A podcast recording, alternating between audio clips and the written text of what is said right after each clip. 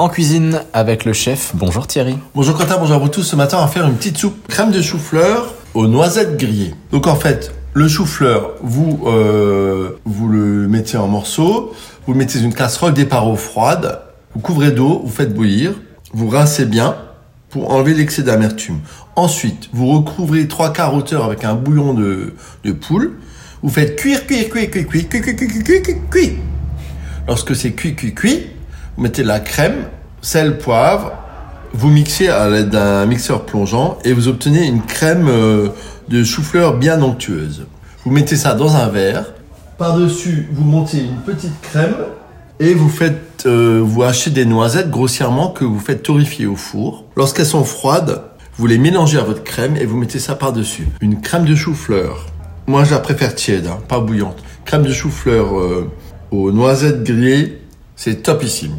À demain, ciao